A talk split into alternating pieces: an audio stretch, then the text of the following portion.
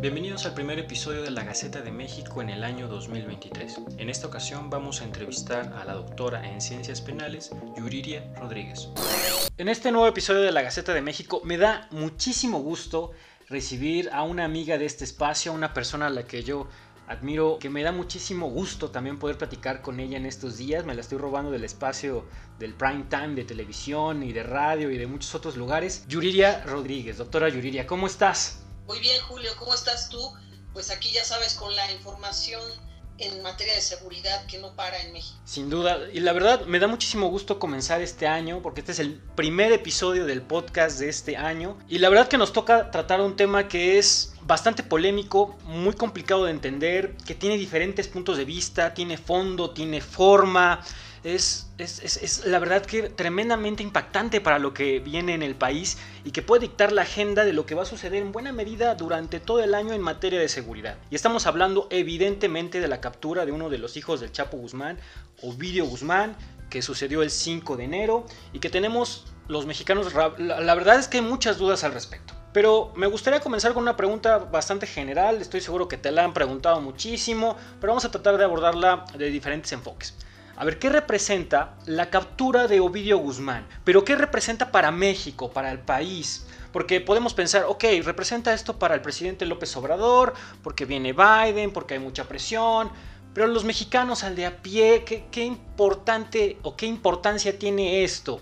¿Qué es relevante tener a Ovidio? Porque por el momento lo que tenemos, lo que sabe el mexicano, lo que saben las personas de esa región es, bueno, hay N cantidad de muertos, todavía no sabemos si hay desaparecidos, hay otros muertos civiles, hay un destrozo total en la ciudad, no hay Estado de Derecho, ¿qué va a pasar? Hay pérdidas de dinero para mucha gente que todos estos días que son de buena actividad económica para esa región, pues no va a haber dinero. Entonces, esta detención, ¿qué representa para México, para los mexicanos? Sí, fíjate Julio que me encanta el enfoque que le das, muchas gracias por invitarme de nuevo a tu espacio y más iniciando el año, me siento muy honrada.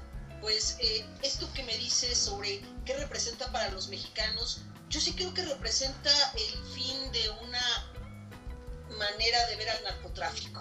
Fíjate, lo que te estoy diciendo es, es esto, ¿no? El, narcotráfico lo veíamos como, sobre todo en algunas regiones de México, se le llegaba a ver incluso como un aliado, ¿no? Se le llegaba a ver de manera casi fraterna o como filial, ¿no? Como un asunto de padre e hijo. Y creo que después de estos acontecimientos, que además se repiten porque en el primer intento de aprehensión, de captura, fue muy similar, hubo mucha violencia también. Eh, en esta ocasión creo que queda muy claro que el narcotráfico eh, de esta generación, de las nuevas generaciones de narcotraficantes, ya no van a tener ese pacto con la sociedad, ¿no? Ya no van a tener miramientos, no van a tener cuidados con la sociedad. Y se notó, se notó porque estuvieron dispuestos a todo y lo hicieron todo, ¿eh, Julio? Desde vimos una batalla en el aire, en tierra, eh, vimos una, una batalla palmo a palmo en las calles, con barricadas, todo lo que habían ensayado los narcotraficantes durante tantos años, sobre todo grupos como Sinaloa, como el propio Jalisco, lo pusieron a la práctica y les funcionó. Entonces, creo que esto sí es un rompimiento con la sociedad. La sociedad está muy preocupada, eh, ya no está pensando igual que antes en el narcotraficante como una figura paterna, ahí un tanto antagónica. Eso es lo que yo creo que va a cambiar. Y, también por otra, eh, la relación del narcotráfico con el Estado. Interesante. Porque el narcotraficante en México estaba acostumbrado a en algún sentido negociar incluso las aprehensiones, ¿no? Y esto fue, esto fue un muy mal intento por eh, lograr una captura medianamente concertada, que no fue así, ¿no? Eh, hubiera sido en el primer intento porque había, había otro tipo de elementos y había menos presión internacional. Pero en esta ocasión fue una, una aprehensión totalmente, un operativo, a mi manera de ver, si me permites adelantarlo. Claro. Pues muy caótico. Sin duda y con más violencia de la que se pretendía. Claro, claro, totalmente. Eh, eso también cambia la relación del narcotráfico con el Estado, porque eh, creo que los mismos narcotraficantes buscan generalmente un acercamiento con el Estado y concertar en todo caso el momento de su captura. Totalmente, totalmente de acuerdo. yo vería eh, diferente. Totalmente de acuerdo. Y sabes que resulta muy interesante porque he escuchado otras de tus declaraciones en diferentes espacios y particularmente este tema de la relación entre Estado y narcotraficante ha causado pues bastante intriga en la sociedad, ¿no? Como que en unas ocasiones parece como, no, no es cierto, no sería posible que los narcotraficantes hicieran pactos con el Estado. Y tú dices, no, bueno, pues en qué tipo de, país crees que estás viviendo, ¿no? La verdad que pensar eso, pues es, por decirlo, de, por decirlo menos, pues una inocentada. Pero a diferencia del culiacanazo de hace algunos años, a este culiacanazo 2.0, en el que nos han insistido y nos han tratado de vender mucho esta idea, este fue un operativo quirúrgico. ¿Cuáles crees que sean estas grandes diferencias que podemos encontrar en el Culiacanazo y en este Culiacanazo 2.0? Mira, por ejemplo, en el primer Culiacanazo, con todo y que le entró la preocupación al presidente, bueno, teníamos a un Ovidio que ya estaba en manos de, las Fuerzas Armadas y que no estaba poniendo resistencia a pesar de que había también echado a andar un operativo, pero que en ese momento, si lo hubieran detenido, yo creo que incluso las consecuencias hubieran sido todavía menores. Y era un contexto muy similar a este. ¿eh? Ahora, en esta ocasión, la, lo sorpresivo que fue, incluso para el propio vídeo, y yo hasta pienso que para López Obrador. Yo, pero igual. porque eh, de verdad, yo, yo eso le decía a Jorge Ramos hace un, unas horas, ¿no? Le comentaba yo, oye Jorge, es que a mi manera de ver esto fue totalmente improvisado y el presidente no estuvo al, tanto de nada, ¿no? Totalmente, sí. Y, eso creo que también genera, genera una distancia, además del tema de la llegada de Joe Biden y Justin Trudeau, ¿no? Que creo que ese, ese es el punto, la cereza en el pastel. Eso es lo que cambia totalmente el contexto de esta aprehensión.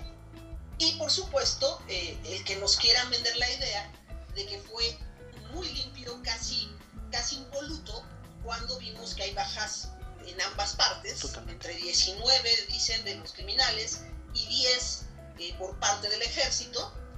Y, bueno, pues eso ya no puede ser un, un, resultado que te da abrazos, no balazos, tal cual, ¿no? Claro, a, a mí lo que me resulta muy interesante al respecto es, como bien lo mencionas, ¿eh?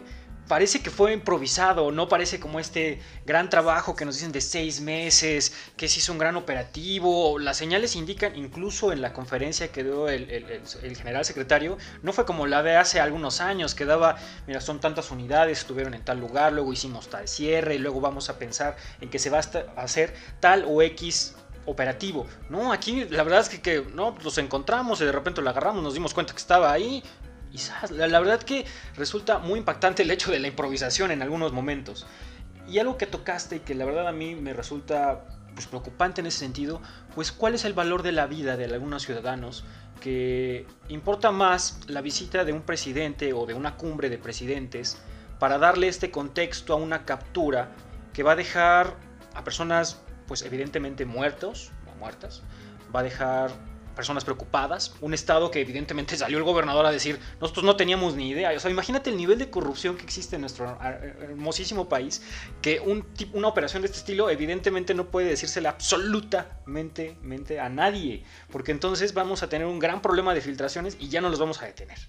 Entonces, Yuriria, ¿tú qué opinas al respecto de este tipo de operativos que se hacen en tal secrecía que realmente pareciera que ni siquiera están haciéndose de la manera adecuada, no parece que haya proyección, no parece que haya estrategia, no parece que haya una perspectiva de lo que va a pasar, porque es literalmente sacudir al avispero y no saber qué va a pasar con las avispas después. A mí eso se me hace en algún sentido pues bastante poco práctico si es que estamos hablando de inteligencia estratégica, ¿no? Sí, claro, y además fíjate Julio que tú decías eh, eh, el valor que se le da al individuo, sí, porque aquí el tema de los derechos humanos es lo primero que desaparece.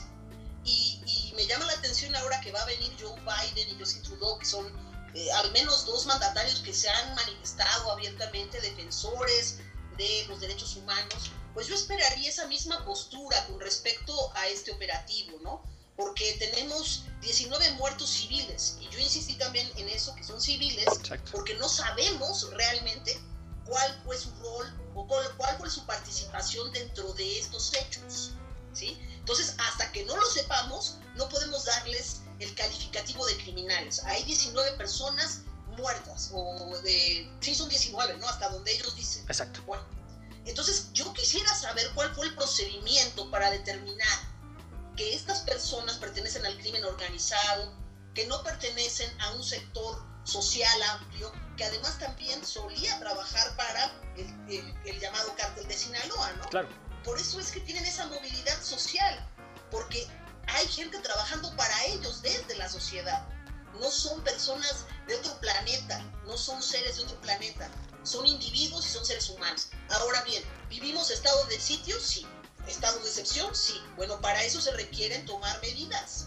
Entonces, si tú decretas un estado de sitio, primero, primero mandas a la gente a su casa. Primero, no después, como ocurrió con el gobernador de Sinaloa, que ya habiendo fuego por todos lados, entonces sí, váyanse a sus casas, por favor, retírense de las carreteras, pues como si voy llegando a mi casa, ¿no? Entonces, este tipo de, cosas, Julio, eh, lo primero que se hace es tomar la decisión de Estado, por eso digo que yo creo que no estaba el presidente a cargo de esto.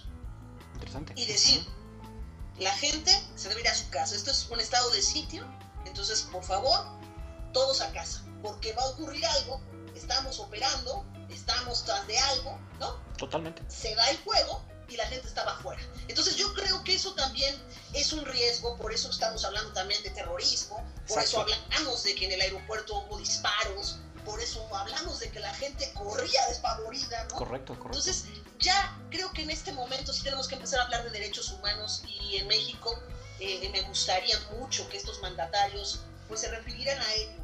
Como parte de las víctimas pues de esta guerra que sigue siendo de baja intensidad y mediana y a veces muy alta, como ocurrió con este operativo. Totalmente. Hay una, una pregunta que resulta muy eh, difícil de contestar, perdóname. ¿Vale la pena? ¿Se les quiere hacer como este tipo de captura una forma de estrategia política? Porque pareciera que eso siempre es lo que se está pensando, ¿no?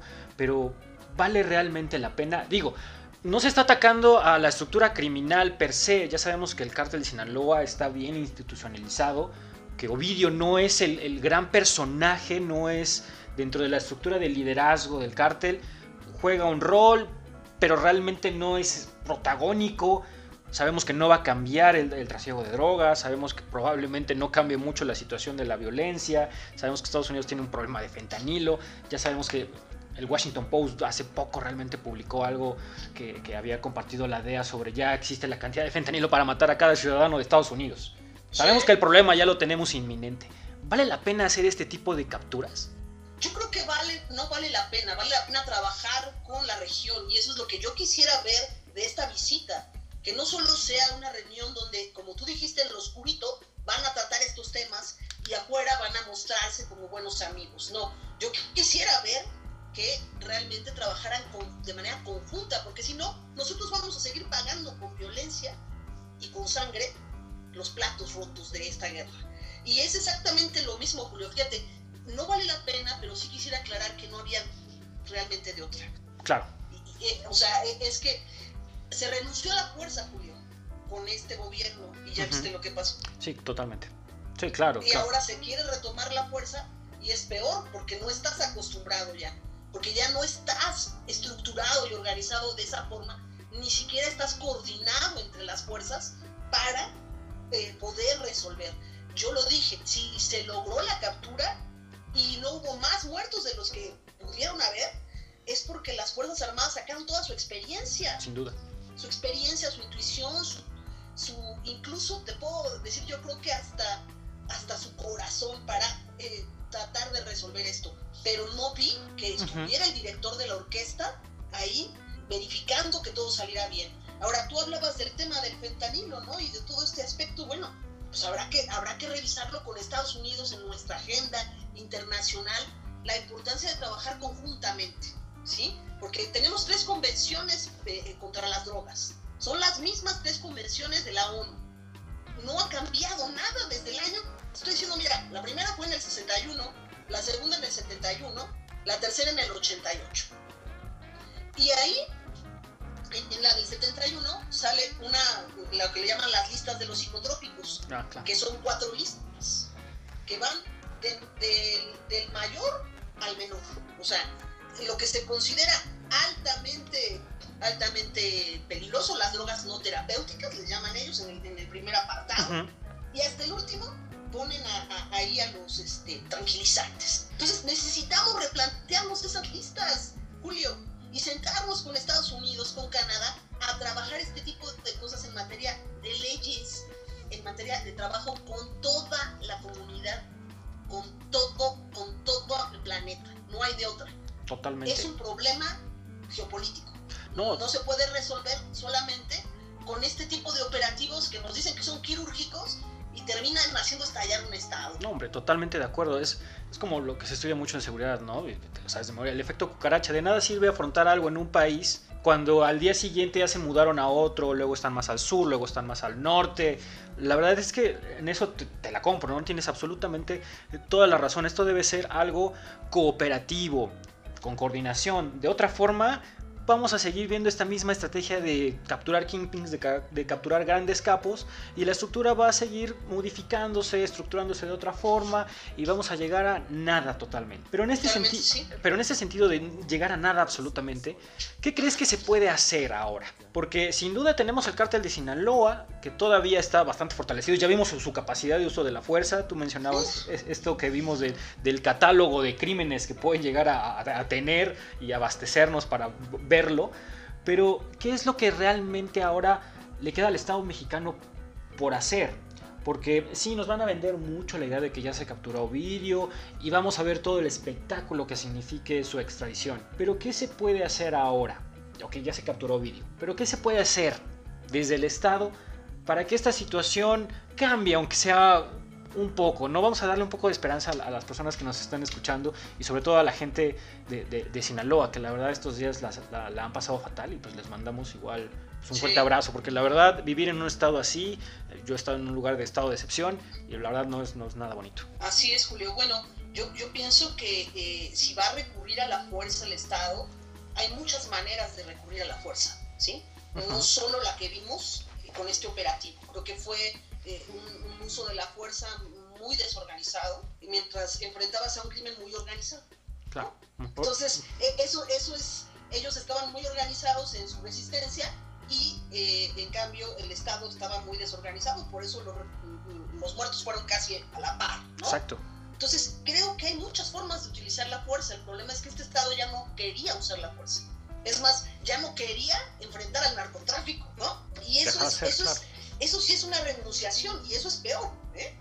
Ahora, eh, es verdad, tú mencionas que ha habido muchas estrategias, por ejemplo, esta, la estrategia Kimping, ¿no? que bueno, pues consiste, hay que explicarle a la gente, en que toman a los cabecillas del crimen organizado y creen que así, bueno, se acaba el problema. En realidad, este, esta estrategia tuvo mucho apogeo en los 80s y 90s, porque Estados Unidos eh, tenía ese interés, sobre todo con el caso Pablo Escobar, etc. Giuliani, el que Pero también ha habido otras y no ha funcionado demasiado. Mira, estoy pensando en, la Falcone, ¿no? La, la famosa estrategia de seguir los activos, ¿no? Eh, pues están las, las, estrategias de negociación con grupos antagónicos que también se han hecho aquí en México, ¿no? Bueno, pues ni juntas ni separadas han funcionado. nos han dado los grandes resultados. Y eso es porque tenemos un país que tenemos que trabajar a nivel base, ¿no? Con la estructura de la sociedad a recuperar a la sociedad. Porque lo que vimos en Sinaloa es que efectivamente hay, hay personas que trabajan para estos grupos. Luego surgieron videos donde había menores armados. Esto está, estamos hablando que los grupos criminales tienen un contacto directo con la sociedad, les dan empleo y entonces pues la gente los defiende. Ya quizá no sea tanto por la parte emocional o paternal que yo decía, ¿no? Y también sea este, este asunto económico tenemos una economía basada en una economía totalmente ilegal. Bueno, ahí para empezar hay que trabajar. Hay que empezar por trabajar ahí, porque si no, por más que le pidas a la sociedad que renuncie eh, al crimen, que, que delate a los criminales, pues tarde o temprano vas a tener nuevos y nuevos ovidios y va a haber nuevos hermanos y nuevas familias y no se va a acabar yo diría ya igual para ir como, como cerrando la conversación y a manera igual de, conclusión, me gustaría preguntarte, ¿qué crees que suceda con, con el cártel de Sinaloa bajo la coyuntura que están viviendo actualmente? Porque se han puesto muchos escenarios sobre qué podría ocurrir. Pero desde tu perspectiva, ¿cuáles son los más probables? Y no es que les tratemos de poner miedo a la sociedad de que ahora van a ocurrir diferentes tipos de atentados de corte terrorista que vamos a ver en el país de forma constante o que vamos a ver un fortalecimiento de estas instituciones criminales o que se van a aliar entre instituciones criminales porque pues eso ya sería la verdad que una cosa caótica, estamos hablando casi de un sindicato de criminales, imagínate. Pero desde tu perspectiva, ¿qué podría llegar a ocurrir en el mediano plazo? ¿Tú crees que esto que está ocurriendo a comienzo de año podría ser el tono de lo que va a ocurrir durante todo el 2023? Uf, mira, eh, Julio, eh, es que hay un problema cuando un narcotraficante se sienta traicionado, ¿no? Este, es, este es un asunto ahí. Los narcotraficantes son mexicanos, entonces valoran mucho el tema de la familia, valoran mucho el tema de la lealtad, y, bueno, recordemos que López Obrador había tenido un trato más o menos respetuoso, al menos, con el cártel de Sinaloa cuando saludó a la mamá del Chapo, ¿no? Este, eh, con este asunto de Ovidio de soltarlo, ¿no? Y no causar mayor eh, situación. Y dar el giro completamente, dar el giro hacia un operativo agresivo, que además parece que irrumpieron en la propiedad. Y hay fotos que contradicen los hechos y hay fotos que contradicen los dichos eh, del propio gobierno, donde se ve que hay sangre en, pues en, el domicilio donde fue capturado. ¿no? Por supuesto. Yo esperaría, para, empezar, quisiera saber que ojalá no haya habido bajas por parte del, del núcleo cercano a Ovidio, ¿no? Okay. que nos lo puedan confirmar, que el Estado nos confirme que de verdad, que de verdad no hubo bajas en el círculo cercano de Ovidio, me refiero al círculo familiar, por ejemplo, ¿no? Claro y eh, después también me gustaría pensar que, que, van a poder controlar o medianamente pacificar la región de Sinaloa. ¿Cómo? Pues ni modo, vamos a tener que poner la fuerza ahí, vamos a tener que volver a activar a la policía con labores directas con la ciudadanía, ¿no? Trabajando con ellos. Y eh, la verdad es que yo sí veo la posibilidad de atentados y, y todo esto. No es que yo quiera dar ese panorama, pero es normal, es, es natural pensar en una reacción virulenta. Sí, por supuesto, claro. Eh, es normal y además vienen las elecciones, entonces yo, yo no quiero creerlo, pero sabemos que los grupos criminales y los grupos del narcotráfico juegan políticamente en México, ¿no? Y, definen también de qué lado se cargan, pues digamos, los dados, ¿no? Totalmente. Ojalá que no sea así, ojalá que en este caso ellos, los que opten por, por no recurrir a la venganza, sean justamente los narcotraficantes. Fíjate lo que estamos pidiendo, ¿no? Y a quiénes. Sí, totalmente de acuerdo. La verdad que el panorama que pinta este 2023 con este inicio de año, y a eso hay que agregarle lo que pasó en, Chihuahua, en Ciudad Juárez, que la verdad se están acumulando eh, muchísimas cosas. Hombre, yo diría como siempre, un gusto, un placer, un privilegio poder platicar contigo, poder escucharte, poder compartir contigo opiniones. Te agradezco y muchísimas gracias porque eres la primera invitada del podcast este año. No, al contrario, Julio, de verdad, muchas gracias y, bueno, pues también creo que nada más para agregar algo, ojalá que también terminemos ya con esta épica del narcotraficante que, que, tienen eh, grandes grupos y, además que los pasean a través de los medios, hacen una caravana mientras un estado se cae a pedazos, ¿no? Yo creo que eso también es incorrecto, me, gustaría más que el estado se, se concentre en la sociedad y no en esta parafernalia de, de, la épica del narcotráfico. Muchas gracias, Julio. Totalmente de acuerdo, vámonos con esa idea, hay que quitar esa épica del narcotraficante porque si no, de lo contrario vamos a tener esta historia y este ciclo interminable. Así que ojalá que sí, las personas que nos están escuchando se, se vayan con esta idea de que hay que terminar con esta visión épica de los narcotraficantes porque si no, de lo contrario, solo estamos alimentando a la bestia y esto no va a cambiar. Muchísimas gracias, Yuriri. No, Julio, ya, ya sabes mi admiración y mi respeto. Gracias por todo.